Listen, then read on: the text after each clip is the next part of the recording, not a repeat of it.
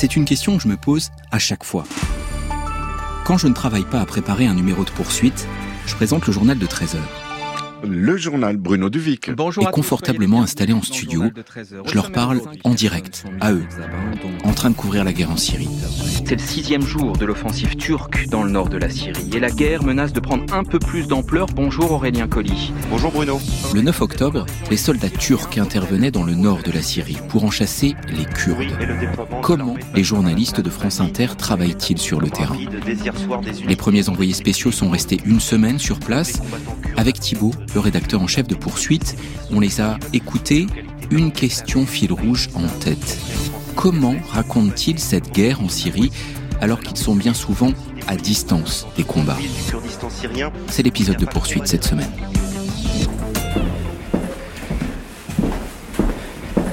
Alors ici, on est dans la zone de préparation du... Le plus souvent, sur les terrains de conflit, les missions se font en duo. Un journaliste et un technicien. L'un des technos sur cette mission, c'était Benjamin Chauvin. L'enquête commence avec lui dans un lieu clé de Radio France, le DPR, département de la production de reportages. Des caisses de matériel entassées, des câbles, et dans le bureau au fond, Benjamin. Il était rentré de Syrie la nuit même. À ses pieds, il y avait ce qu'il avait emporté son sac à dos de voyage, son magnéto et une mallette technique à 15 000 euros. Donc on a ici une valise satellite qui nous permet d'établir une transmission directement depuis la Terre jusqu'au satellite et ensuite d'atteindre euh, la radio. Sinon, on a plusieurs types de routeurs qui nous permettent de joindre les, les réseaux GSM. J'avais aussi un téléphone satellite. Aucun n'a fonctionné en Syrie. Ah super. C'est la première fois en 15 ans que j'ai vu que mon antenne satellite ne fonctionnait pas. En fait, l'armée américaine était en train de quitter les zones et pour se protéger avait euh, brouillé absolument tous les vecteurs de communication. Ça a duré une dizaine d'heures. Pour nous, il n'était plus que question de fuir le pays. Quoi. Les troupes américaines s'en allaient, ça voulait dire que les troupes du régime de Bachar al-Assad arrivaient. Et euh, là, il n'était plus question de rester sur place. Quoi. Partir au plus vite et revenir plus tard. Mais comment couvrir une guerre quand on doit régulièrement s'éloigner? La Syrie, difficulté supplémentaire, c'est une guerre au front multiple. Cette guerre a été extrêmement particulière. Je crois que c'est la dixième que je fais. La libération de Mossoul, Irak, était très simple à comprendre. Il y a un front. 2017. On est dans une faction, on approche du front. C'est très simple. Gaza, on est dans la zone bombardée. On sait qu'il ne faut pas s'approcher des gens. Là, c'était absolument particulier. Et j'ai fait l'aveu de ne pas avoir bien compris on savait qu'il y avait des bombardements aériens, on savait qu'il y avait des drones, on savait qu'il y avait des bombardements d'artillerie. Par définition, ceux-là, on ne les entend pas venir. Il y avait les services secrets syriens, dont on savait qu'ils auraient raffolé d'avoir des journalistes français à mettre dans leur geôle. On savait aussi qu'il y avait des services secrets turcs qui n'avaient pas du tout envie qu'on soit là. Et leur technique, c'est d'envoyer des factions djihadistes pour que eux viennent nous chercher. le comportement qu'on doit avoir, c'est des expositions très courtes à la population et bouger, bouger, bouger, bouger sans arrêt. Qu'est-ce que vous n'avez pas compris? Je, ne maîtrisais pas mon niveau de sécurité, c'est ça que je veux dire quoi. On savait très très bien qui étaient nos amis et qui étaient nos ennemis. On savait très très bien que les Kurdes avaient intérêt à ce qu'on soit là. Et les autres factions, c'est-à-dire que les services turcs, les services euh, syriens et évidemment les djihadistes, euh, étaient très hostiles à notre, notre présence ici. Et on les distingue facilement les uns des autres? Absolument pas. On peut distinguer les uniformes, mais savoir euh, dans la rue qu'une personne fait partie d'un service turc syrien ou d'une faction djihadiste est quasiment impossible.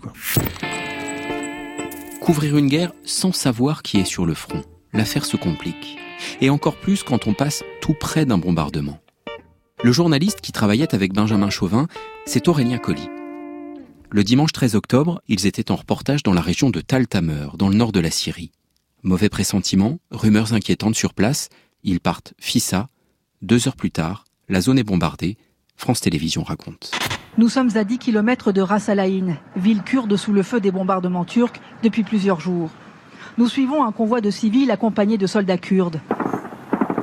Soudain, un mouvement de panique. Nous comprenons que l'avant du convoi est pris pour cible par le camp turc.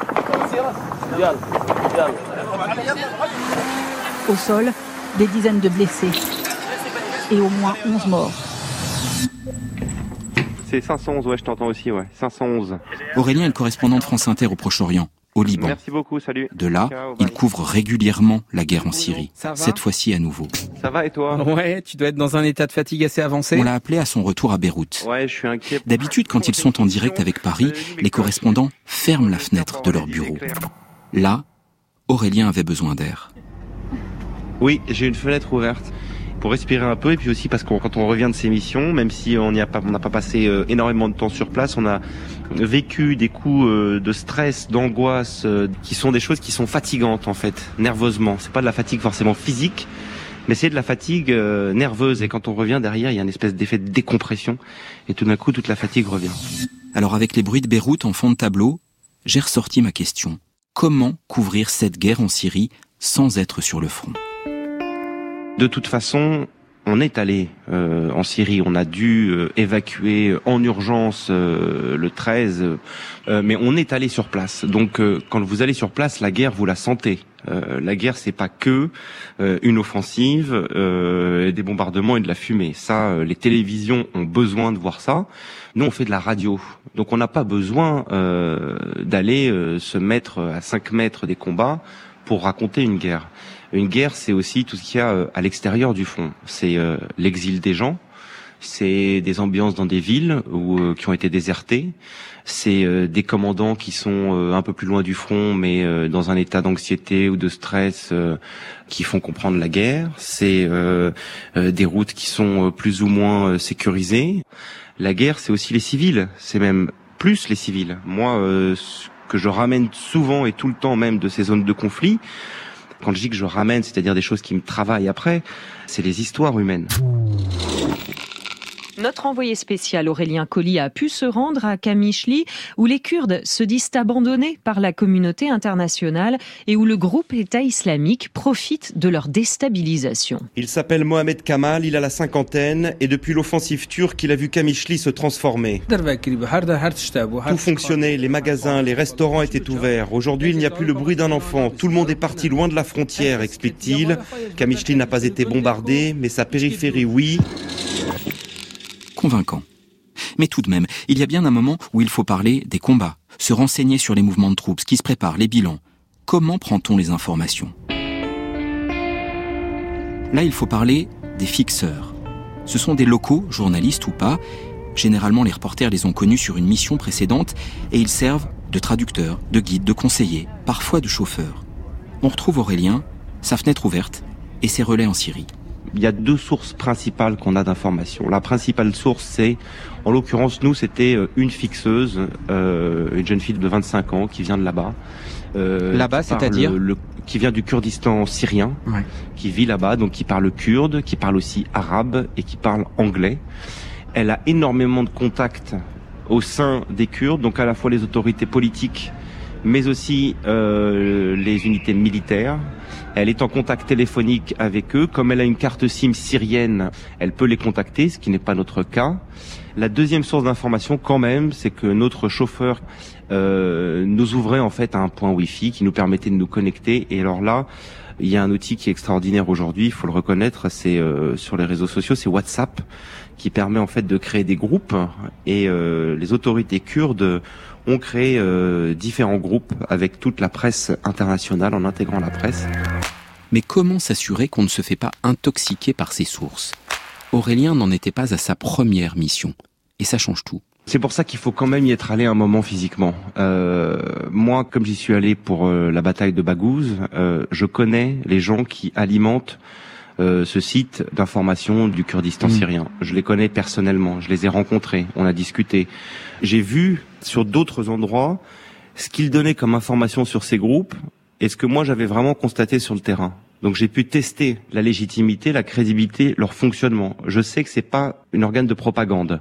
Maintenant, ils donnent de l'information qui concerne leur côté. Euh, donc ça déjà, c'est une première chose. Ensuite, euh, il faut développer des relations directes avec d'autres personnes qui sont parties prenantes au conflit. Il y a des contacts que moi j'ai noués aussi tout seul. Alors c'est soit des, responsables politiques, euh, soit des responsables militaires. J'en ai notamment une, bonne source qui est un commandant euh, euh, très très haut placé chez les Kurdes, qui est francophone. C'est extrêmement rare et donc du coup c'est très très très précieux. CDM, CDM. Oui, c'est Aurélien Colli et Benjamin. Vous m'entendez bien? C'est bon? On passe en quelle position? Quelle position dans le journal?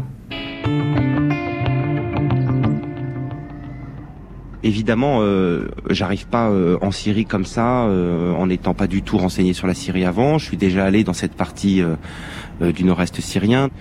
tout ça est aussi important, ce qu'on fait le travail en amont. Après, je vais aussi être très honnête la réactivité qu'on nous demande, l'immédiateté euh, aujourd'hui euh, qu'il faut qu'on ait, euh, notamment à la radio, parce que la radio c'est quand même le média de du tout de suite quoi.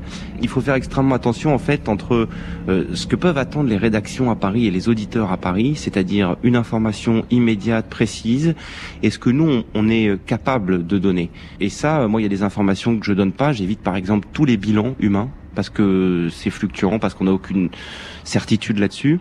Et puis j'emploie aussi euh, le conditionnel euh, sur certaines informations dont je suis plutôt sûr, mais euh, il me manque un certain nombre de, de, de sources pour recouper. Il, il, me manque quelquefois juste un peu de temps pour qu'une situation se décante et qu'on ait d'autres sources qui, qui viennent corroborer ou contredire. Quoi.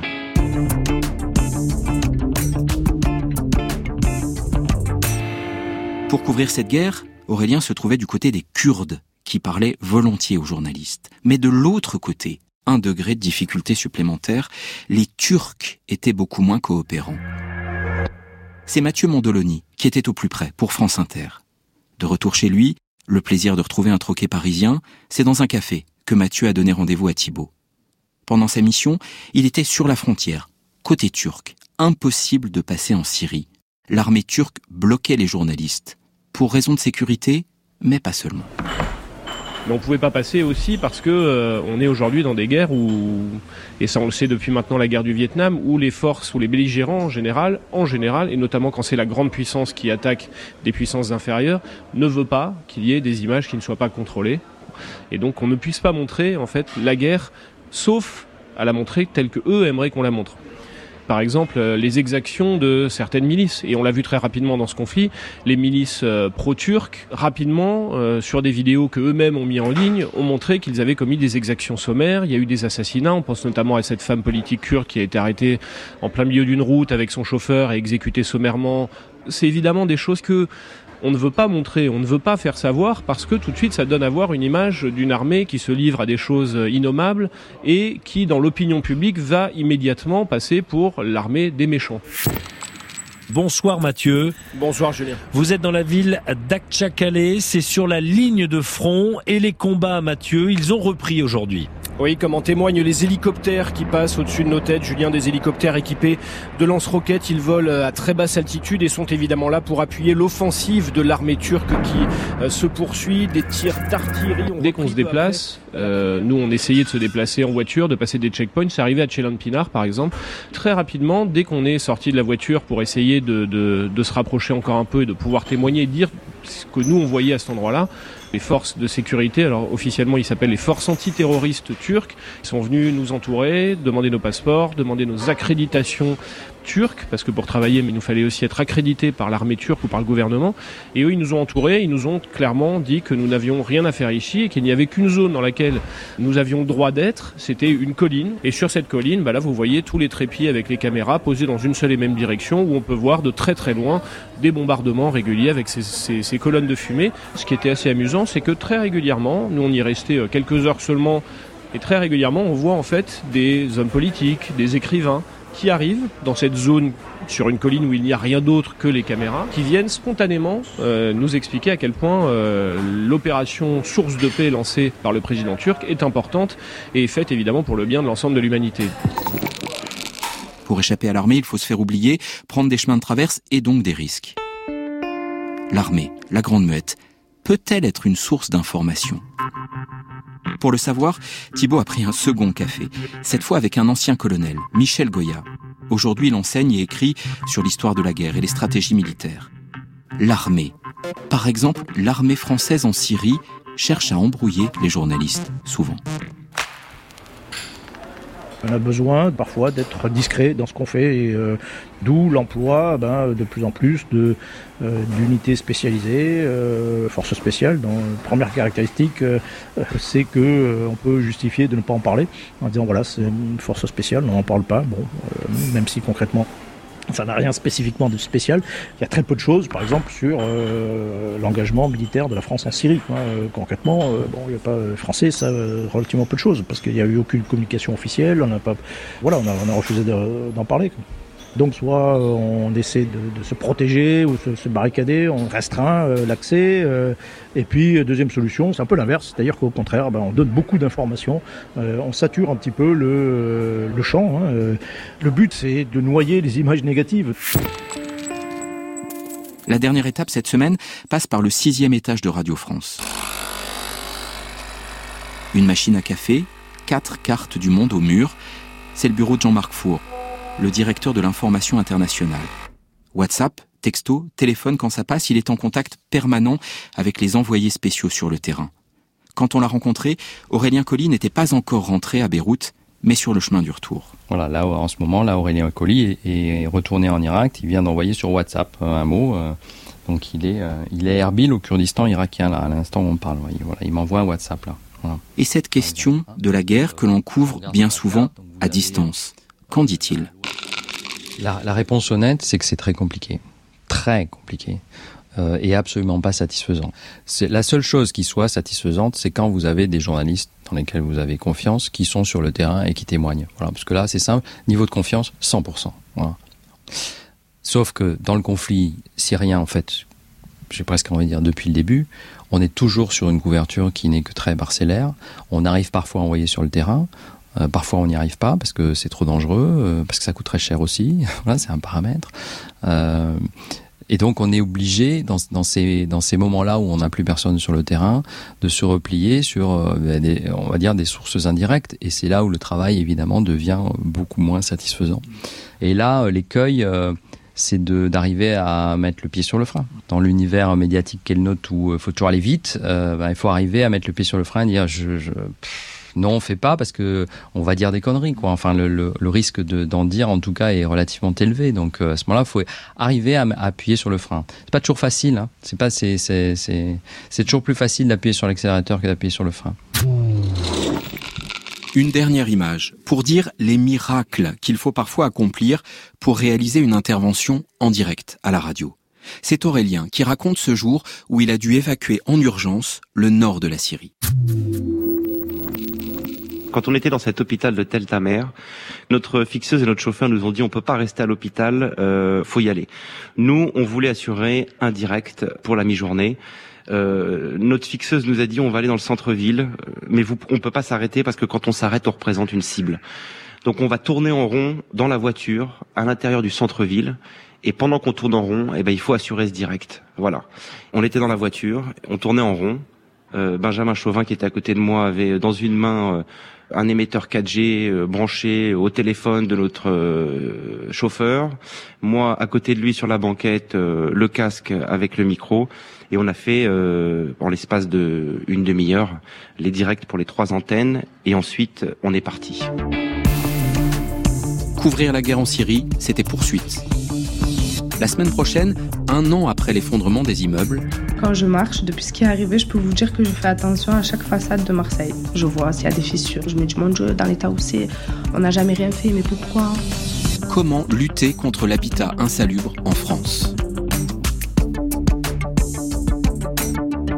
Poursuite est un podcast de la rédaction de France Inter.